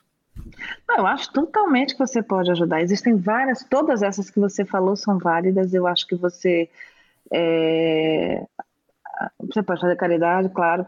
Acho que caridade faz parte do, do dia a dia de cada um. Eu acho que se você se você pode ajudar, por que não? Quem pode ajudar deve ajudar. Mas eu acho que tem uma na minha experiência o que é que acontece comigo? Primeira coisa é você trazer um olhar diferente para quem está no Brasil. Por quê? Às vezes você está tanto no seu umbigo ali que você não vê o que está acontecendo. Então, assim, você trazer um olhar diferente. Quando você conversa com um amigo, quando você conversa com algum parente, principalmente nos momentos polarizados como estamos hoje, você traz uma outra opinião, de uma outra fonte completamente diferente, sabe, assim, e para trazer, agregar e não para dividir. Mas olha, existe essa vertente aqui também, existe uma coisa, isso é uma coisa, um olhar externo. Quando você olha o seu país, quando você olha o seu país de outro continente, parece que a gente bota uma lupa, né? Parece que a gente está vendo o nosso, parece que a gente está vendo nosso país com um microscópio, assim, né? E a gente vê um monte de coisas que a gente não via quando a gente está lá dentro. Uhum. Então, eu acho que isso é, uma, isso é uma coisa que você pode trazer, uma nova visão. A outra coisa que eu acho mais essa coisa de representar o país, você pode representar também, mudar a imagem, você pode é, apresentar a cultura do país. E é isso eu faço muito aqui. Eu tenho uma organização sem fins lucrativos, é eu, meu marido e um casal amigo nosso. Ela é brasileira e ele é holandês, que é o Brasil 030, que na verdade é uma organização sem fins lucrativos que a gente promove cultura brasileira, rodas de samba, o que seja, choro. A gente ainda não fez, mas pode ser uma dança, pode ser qualquer atividade cultural que a gente vá promover e mostrar a cultura do Brasil aqui. Isso você pode trazer.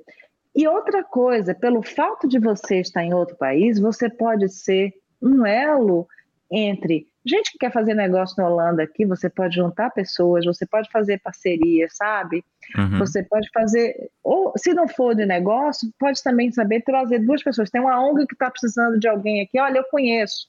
Então, você pode ser um elo disso e você pode promover o desenvolvimento, mesmo que seja em pequena escala. Quem pode fazer em larga escala, quem tem uma empresa grande, quem tem uma organização que tem uma penetração, uma influência que seja muito grande, aí que você pode promover. Então, assim, promover esses encontros de pessoas que estão precisando, e pode ser de tudo, gente. Pode ser precisando realmente de, de coisas, precisando de exposição. Às vezes tem uma, instituição que tem um projeto bacana que pode trazer para cá. Qualquer é, qualquer passinho que você dá, qualquer ajuda nesse ponto, é, é sempre um pouco a mais. Então, é, sempre existe uma forma de ajudar. Mas que uhum. todo mundo que está no outro país, que seja, que não seja só aprender o que está nesse país, mas conectar um país com outro, né? Uhum. E a gente aí multiplica. Legal. Não, verdade. A parte da conexão, é, eu, eu também não tinha pensado dessa forma, dessa perspectiva, mas é, é realmente uma perspectiva muito interessante. É, é, é, é interessante também que você falou um pouco sobre realmente é, proporcionar uma outra perspectiva, né? A gente está num outro país, a gente olha para o Brasil e tal. E eu conversei com uma outra pessoa que, que mora em Amsterdã, a Michelle, e, hum. e, a Michelle me falou uma, uma coisa muito parecida com isso. E aí ela, ela digamos, chegamos numa máxima que ela escutou, escutou de alguém, e realmente é muito verdade isso aí. Para você conhecer o Brasil, você precisa sair do Brasil, né? Tipo assim, para é. que você possa realmente enxergar de uma forma diferente, porque quando você tá lá, você realmente você tá dentro da caixa, né? E é legal você também saber qual é a dimensão da caixa de fora da caixa, sabendo, porque aí você vai saber qual é o tamanho da caixa, você vai saber qual é o formato da caixa, né? E aí você realmente vai poder talvez é, moldar na tua cabeça, nas tuas ideias, né? De uma maneira mais completa, no mínimo de uma maneira mais completa, né? De uma, é. uma outra perspectiva. É, eu acho também uma coisa, assim como eu falo com o pão, para quem, quem, quem eu ensino o pão, eu digo, você só aprende comparando. Bom, uma coisa que você vai fazendo, eu eu criei até uma planilha de anotações para você comparar o que, é que você fez com um, o que, é que fez com o outro, para depois saber o que, é que você. Porque você aprende comparando. Então, se você está, como você falou, dentro da caixa lá, você não tem comparação. Uhum. Você não tem como comparar. Se você mora, você mora em outro país, você tem como comparar. E tem coisas ruins e coisas, e coisas boas dos dois países, né? Porque também tem assim, né? Ah, mas você mora, você mora na Europa, você mora, você não sabe de nada aqui sabe? Existe essa coisa. Existe, existe essa. Ah, mas você, você não mora você não sabe o que você está falando. Uhum. Cara, eu morei aí 36 anos da minha vida e acompanho as notícias, né? Então, assim, e eu conheço, então, assim, existe uma coisa, e eu posso, mais do que isso, além dessa visão de cima, digamos assim, não de cima hierarquicamente, mas de cima no sentido, a visão aérea, né? É mais ampla, vamos colocar é mais assim, né? ampla, né? É. Uma lente mais, mais aberta, né? Mais ampla, você é. pode comparar e você vê. Então, existe, existe, existe essa coisa de realmente você tem que sair para conhecer. Não tem aquela história também que você quando larga, quando, quando, quando você larga o parceiro ou a parceira, que ah, agora, agora você vai ver o que era bom. Não tem? Não tem? Dá raiva, dá raiva, pensar nisso, né? Eu, eu tomei umas decisões erradas na vida, tá? Eu não gostaria de, de falar não sobre isso. Não tem aquela história, você vai sentir falta depois quando você perde, ou você ou você sente falta que você, quando você perde, ou você vai dizer, meu Deus, você quer que eu fiquei ali para tanto É, tempo? pode crer. Uhum. Não pode é? Crer. É, hoje eu posso afirmar, hoje eu afirmo que realmente eu perdi muito tempo na minha vida. Hoje eu falo para você, eu sou muito mais feliz do que, do que eu fui antes. Pois é. é. Então, assim, com o país é isso. Eu digo, meu Deus, como, como é que eu pensava assim durante tanto tempo e mudei, porque eu achava que isso era certo, ou que eu gostava disso e agora eu não gosto. Então, assim, você tem comparação. Então, você pode agregar na discussão. Uhum. Na discussão, de, mais uma vez, discussão não é briga, discussão no debate. é conversa, debate. debate, é verdade. É, uhum. é. Então, assim, você contribui trazendo um novo olhar, né? Um novo olhar. Se é aceita ou não, aí é outra história. É outro, outro problema. Aí já não é problema nosso também, né? A gente, é, tá, aí é a gente tenta. Né? É, a, gente contribui. Tenta, aí é outra história, é outra história. Uhum. Yeah. E acabar com essa. Eu queria muito acabar com essa história de que, essa ilusão que as pessoas têm de que é, morar na Europa é chique. Eu queria tanto acabar com essa história, sabe? É, não, mas a gente, não, a gente não vai conseguir, né? Tem, tem as chiquezas aqui, né? Mas, pô, a gente que tem que lavar a nossa própria privada, a é. gente tem que limpar a casa. Não, você pode até contratar alguém para fazer, mas é caro, né? É, é caro. É. Né? A, vi, a vida aqui também não é assim de, né? Vamos dizer, um glamour, né? Não é, é. ela tem, ela tem umas coisas também. É. Né? Tem a parte de segurança, é. você pode ser o que você quiser, como, como a gente conversou antes. Tudo isso é, é. legal, realmente é, não tem preço, é impagável isso. E o preço que a gente paga por isso é realmente a gente ter uma vida mais é, perto da realidade, vamos dizer assim, né? Vamos, vamos Eu acho é, é, que, na verdade, as pessoas são pagas, as pessoas que fazem esse tipo de serviço que você não quer fazer, elas são melhor pagas, melhor pagas do que no Brasil, né? Claro. E aí, se a é gente é for entrar nessa seara, aí a gente vai entrar em história, e aí uhum. é, é, é, muito grande. É muito grande. Uhum. É, deixa eu fazer uma pergunta polêmica agora. Fala.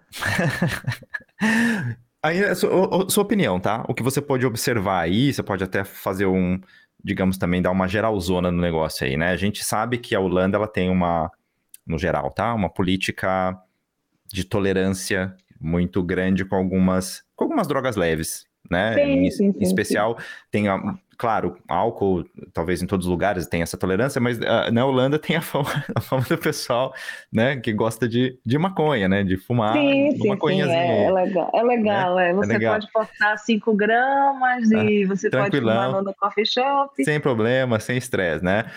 Você acha que esse tipo de política aí ainda é, pra, pra, é naturalmente aceito ou, ou rola algum estresse no debate interno? Porque eu já escutei falar uns, um tempo, uns tempos atrás aí que o pessoal já estava começando a restringir, começar a rever algum posicionamento a respeito disso. Não sei até que ponto chegou, não, não cheguei a acompanhar o debate até o final, mas pelo que você pode observar aí, tem um estresse ou é uma coisa muito mais reservada à parte mais conservadora e tal, e que realmente não aceita esse tipo de coisa? Ah, existem algumas coisas em relação à legalização da cannabis ou da, ou da, ou da maconha. Uma coisa é que as pessoas acham que você pode fumar aqui, você pode fumar em qualquer lugar. Ai, tá, vou no supermercado, vou na padaria, vou no, sabe, assim.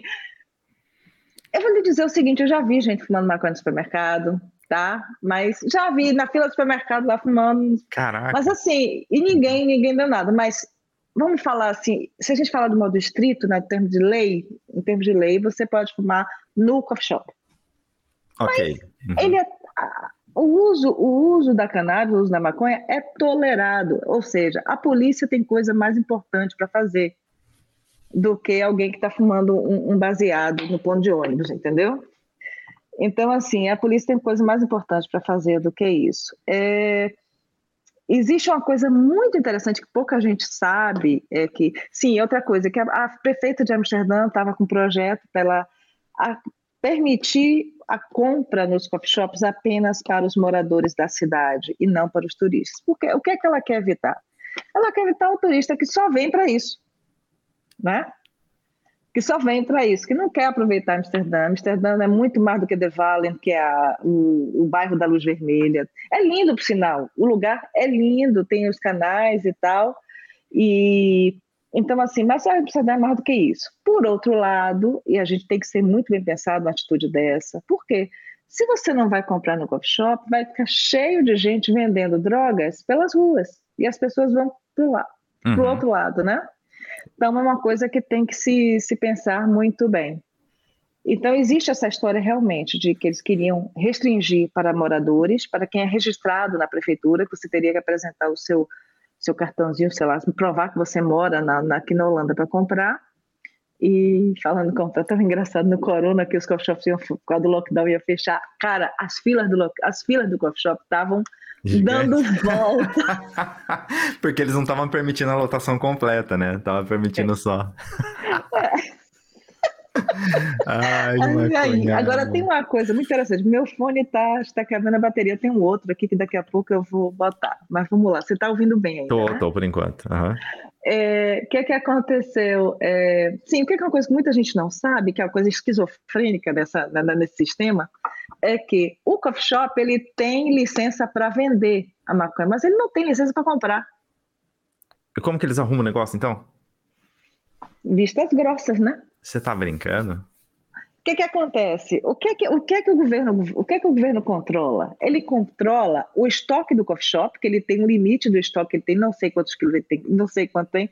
Existe um limite do estoque, do quanto ele pode ter, e ele controla é, e, ele, e a lei é que você pode fumar no coffee shop. Então, ou seja, o controle é feito no, na, na, ponta do consumidor, entendeu? Mas Entendi. eles não controlam a produção. Uhum. Isso é uma coisa que eles têm estudado aí, que é uma coisa completamente esquizofrênica, né? É muito esquisito, cara, muito esquisito. Uhum. É uma coisa muito esquizofrênica, mas isso é uma coisa. Então, assim, as pessoas toleram, sim. Eu acho que existe um, um crescimento do conservadorismo no mundo inteiro, como você vê nos Estados Unidos agora, que está rolando muita coisa lá em termos de lei de antiaborto, de, de, de, de, de livros escolares que estão querendo. Então existe. Mas, cara, você não, assim, eu não, você não precisa concordar comigo, mas esse conservadorismo deles aí é um, é um conservadorismo é, que simplesmente ignora a história.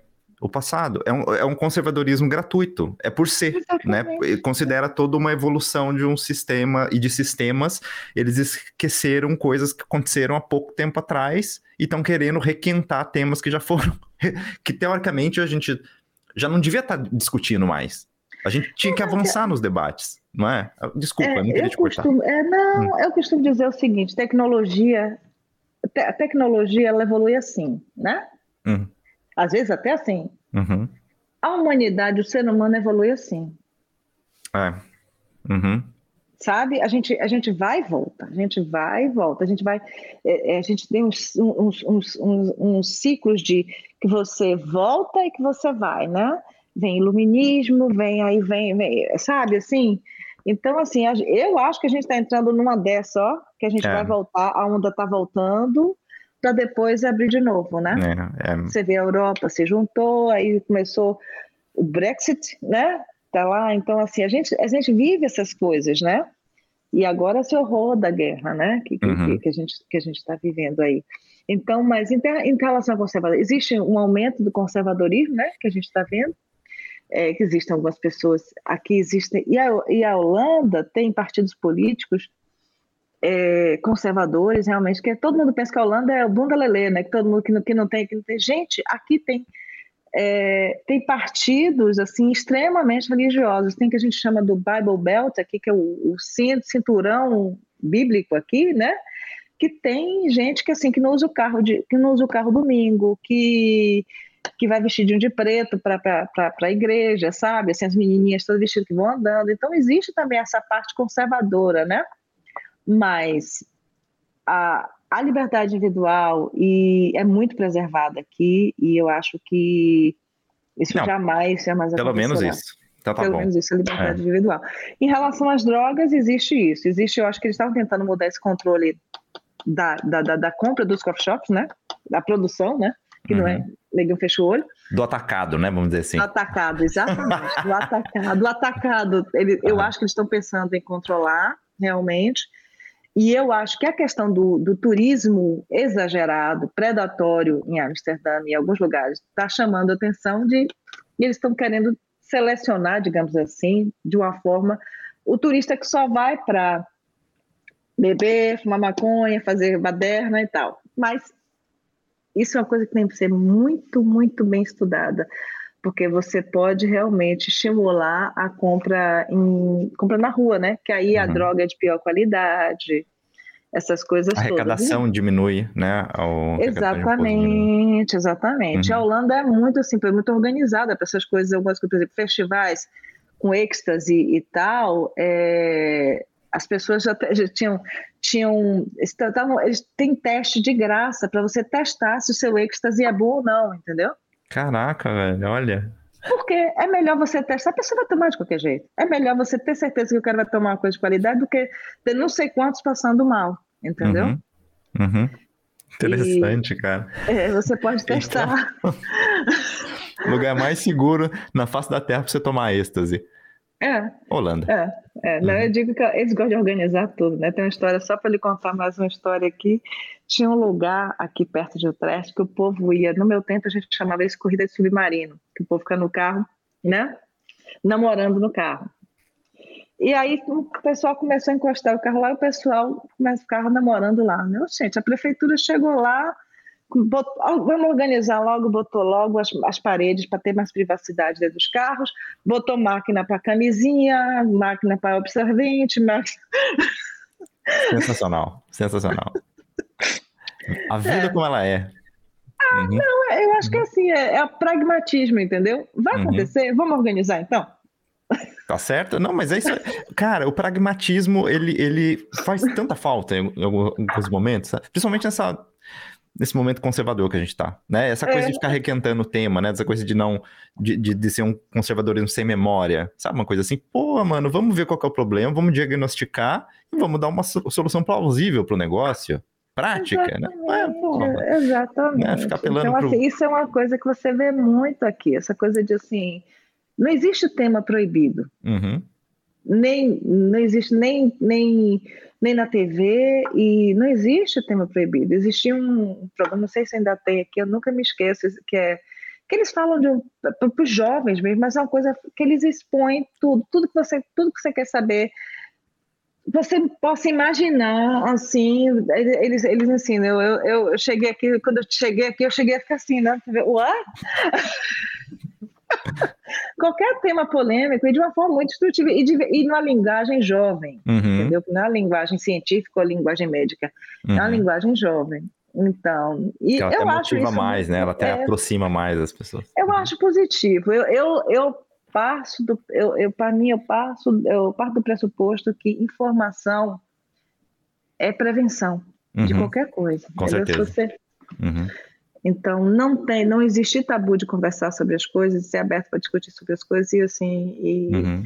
in- informar é melhor do que fingir que não está ali e deixar o problema inchar, né? Uhum. Isso sem dúvida nenhuma. E falando em tabu, aí é uma outra pergunta muito técnica. Existe alguma coisa parecida com, com a Red Light e com os coffee shops também? Ou, ou- ou é uma coisa muito de Amsterdã isso?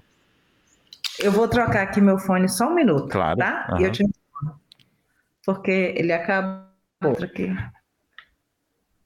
Você está me Tô, ouvindo? perfeitamente. Ok. Então, sim, em Utrecht a gente tinha uma red light aqui que era de barcos, mas eles fecharam. Houve, e tinha uma ruazinha também, que era conhecida das vitrines, aqui era uma rua pequenininha, mas também eles fecharam. O que que acontece? Existia também muito tráfico de mulheres. A gente não pode Uhum. romantizar também a, a parte da prostituição legal aqui. Existe a prostituição, legal, mas existe também muito, muito tráfico de mulheres, né?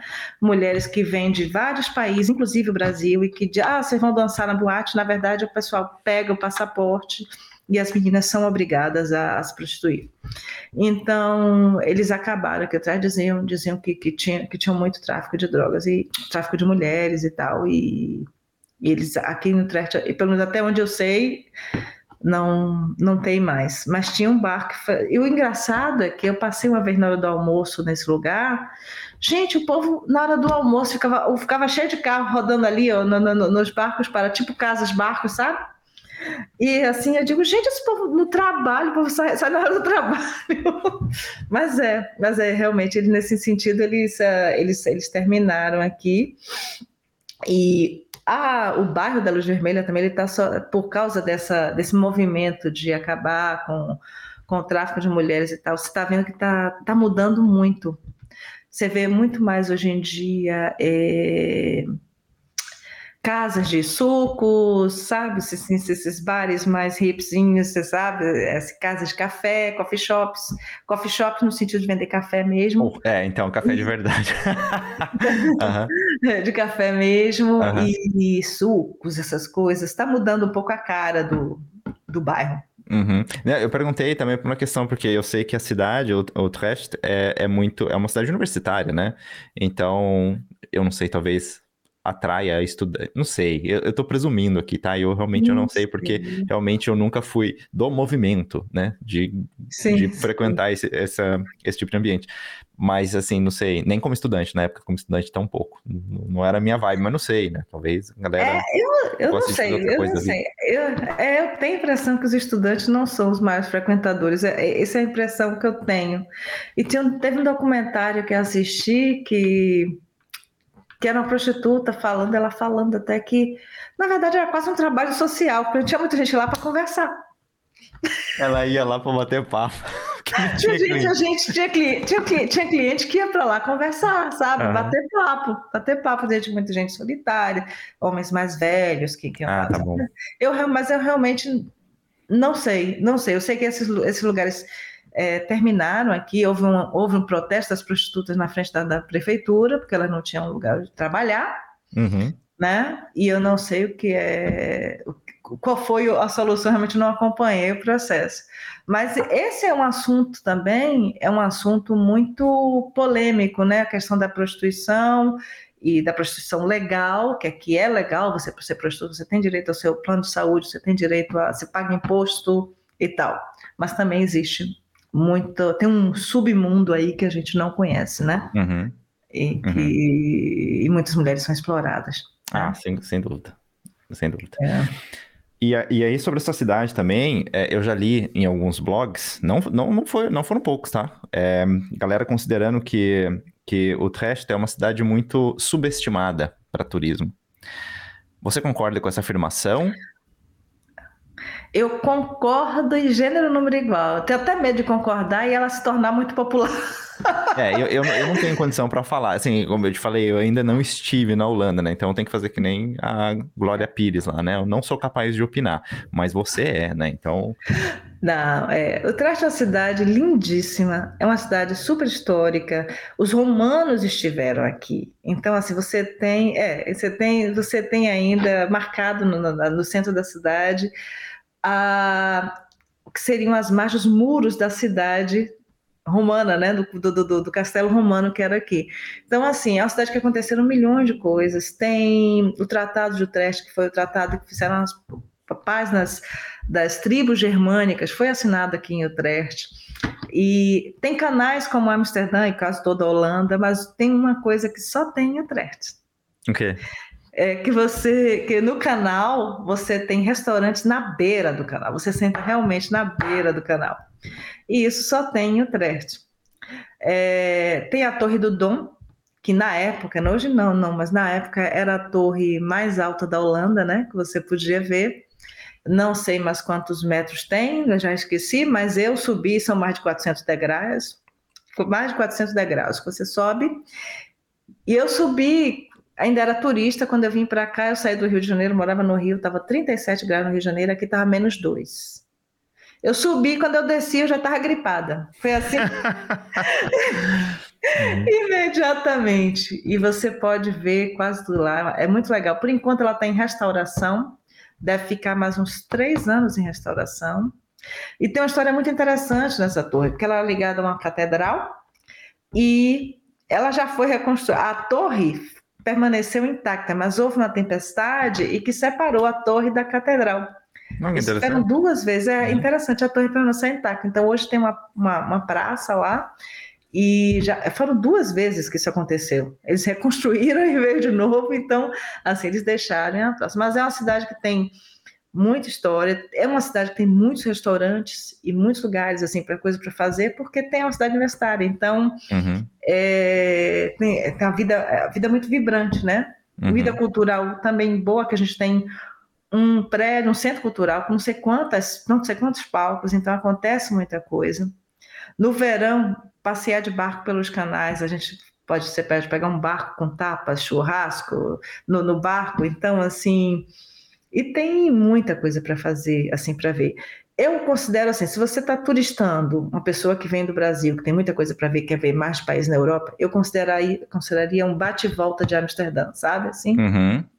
Uhum. E se você puder ficar mais tempo, tudo bem. Mas se você fizer um bate-volta, já vai ter uma impressão bem bacana. Tem um, um, museu grande, que é o Central Museum, que é, que é legal, que é bonito.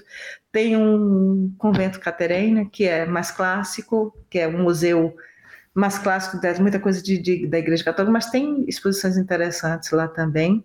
E uhum. tem uma vida noturna bacana, assim, de, de restaurantes, bares e essas Tá, coisas. então eu vou te dar um desafio agora nesse momento. Se você, se você fosse me indicar três rolês, assim, eu vou passar, eu vou, vou, vou para Utrecht, eu vou, tô em Amsterdã, mas eu vou falar, vou, vou dar um giro lá. Utrecht. Eu sei que eu consigo ir no mesmo dia. Três lugares que eu preciso visitar de, de qualquer forma, porque senão, se eu não visitar esses três lugares, se eu não fizer esses três rolês, é, eu não conheço a cidade. Vixe, é difícil, porque é, é um centro pequeno. Eu acho que eu, o, que eu, o que eu acho mais bonito de Utrecht é você realmente andar pelo centro. Então, não é, assim, não é um lugar específico, mas é o centro de Utrecht. E eu acho passear de barco pelos canais, de preferência que não seja aquele barco cheio de vidro, assim, né? Que seja no verão é que você consiga fazer um passeio. Esse passeio, você com um grupo de amigos no barco, fazendo, ou você pode escolher a comida que você quer, tapas e tal, é um passeio que eu, eu realmente recomendo. Tem um bar que eu acho muito bacana, muito, muito bacana, que era uma igreja, o bar, e que hoje é uma cervejaria belga, que eu considero super bacana. É, assim, isso é uma coisa peculiar na Holanda, as igrejas virarem bares e casas de show, livrarias, essas coisas, né? Porque é, as igrejas têm cada vez menos pessoas, mas menos fiéis, então... Igrejas, é, igrejas mesmo, tipo, igrejas que eram igrejas, não sei, é, católicas esse, ou... É, ou é, não sei, tá. Algumas são católicas, é, algumas são católicas. Essa, essa era católica, por sinal, do, do, do Olivier. Okay. E o legal é que você entra, o órgão ainda tá lá, tem imagens dos santos lá, o altar tá lá, entendeu? Assim. E, poxa, cervejas belgas, assim, você tem não sei quantas para escolher, né?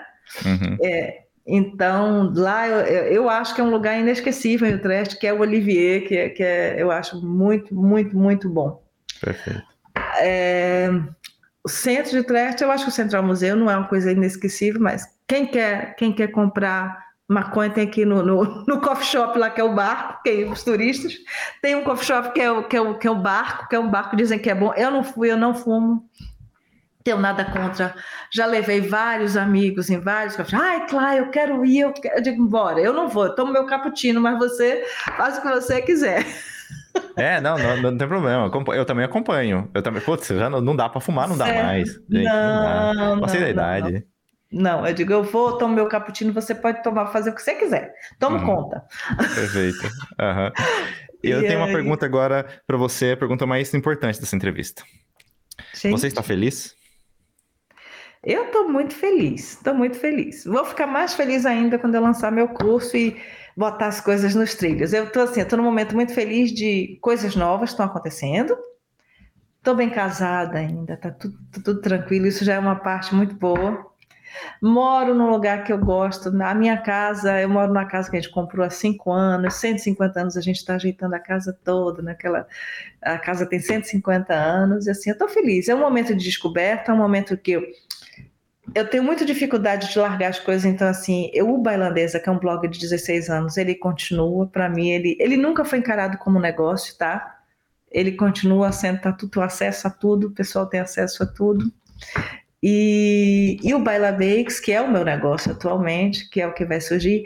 E eu quero muito que as pessoas se apaixonem por descobrir uma nova habilidade, aprenderem que pode se tornar um negócio, pode usar. Se eu, se eu puder inspirar mais pessoas, que essa é a ideia do negócio, é, eu vou ficar muito feliz. Eu vou ficar completamente feliz quando ele estiver lançado. Por enquanto, também no estresse de botar as coisas no ar, assim, que está demorando, mas vou botar. Mas eu estou feliz. Que legal. Não, mas também o, o, o processo também é legal, né? O processo é. também é, deixa a gente ah, entusiasmado muitas vezes, principalmente quando é alguma coisa que a gente está apaixonado, que a gente é apaixonado. É, não, não, o processo é muito bom, né? E você empreender, você você vai descobrir um monte de coisas boas para você que você é de empreender, mas também você vai descobrir muita coisa que você tem que melhorar como empreendedor, claro, né? Faz parte. faz parte. É, né? É, uhum. Você está acostumado, quem está acostumado a trabalhar em uma empresa como empregado durante, sei lá, 20 anos, sei lá, bota aí, e de repente você que tem que decidir tudo, fazer as decisões, e aí você vai lançar aqui ou aqui, isso aqui, isso aqui, essa coisa que é, que é, são os desafios também, mas está muito bom. Eu estou no momento feliz, sim. Legal. Clarissa, muito obrigado por, por, você ter dispensado um pouquinho do seu tempo para participar aqui do projeto, de conversar comigo. Eu adorei o papo. Por mim, eu ficava muito mais tempo aqui, mas é que eu também tô com fome, sabe? Eu não almocei hoje. eu também. E eu também não quero ficar enrolando com você aqui, né? Porque você tem muita coisa para fazer. Você tem um site para lançar daqui a pouco ainda. Nossa, é muito trampo. É muito, é muito trampo, tem muito trampo. Mas muito obrigada, eu que agradeço a oportunidade. E foi um prazer, foi uma delícia bater esse bate-papo. Assim, eu relembrei coisas que eu não, nem lembrava mais. Mas eu agradeço a oportunidade. E quem sabe não rola um outro papo quando tiver lançado.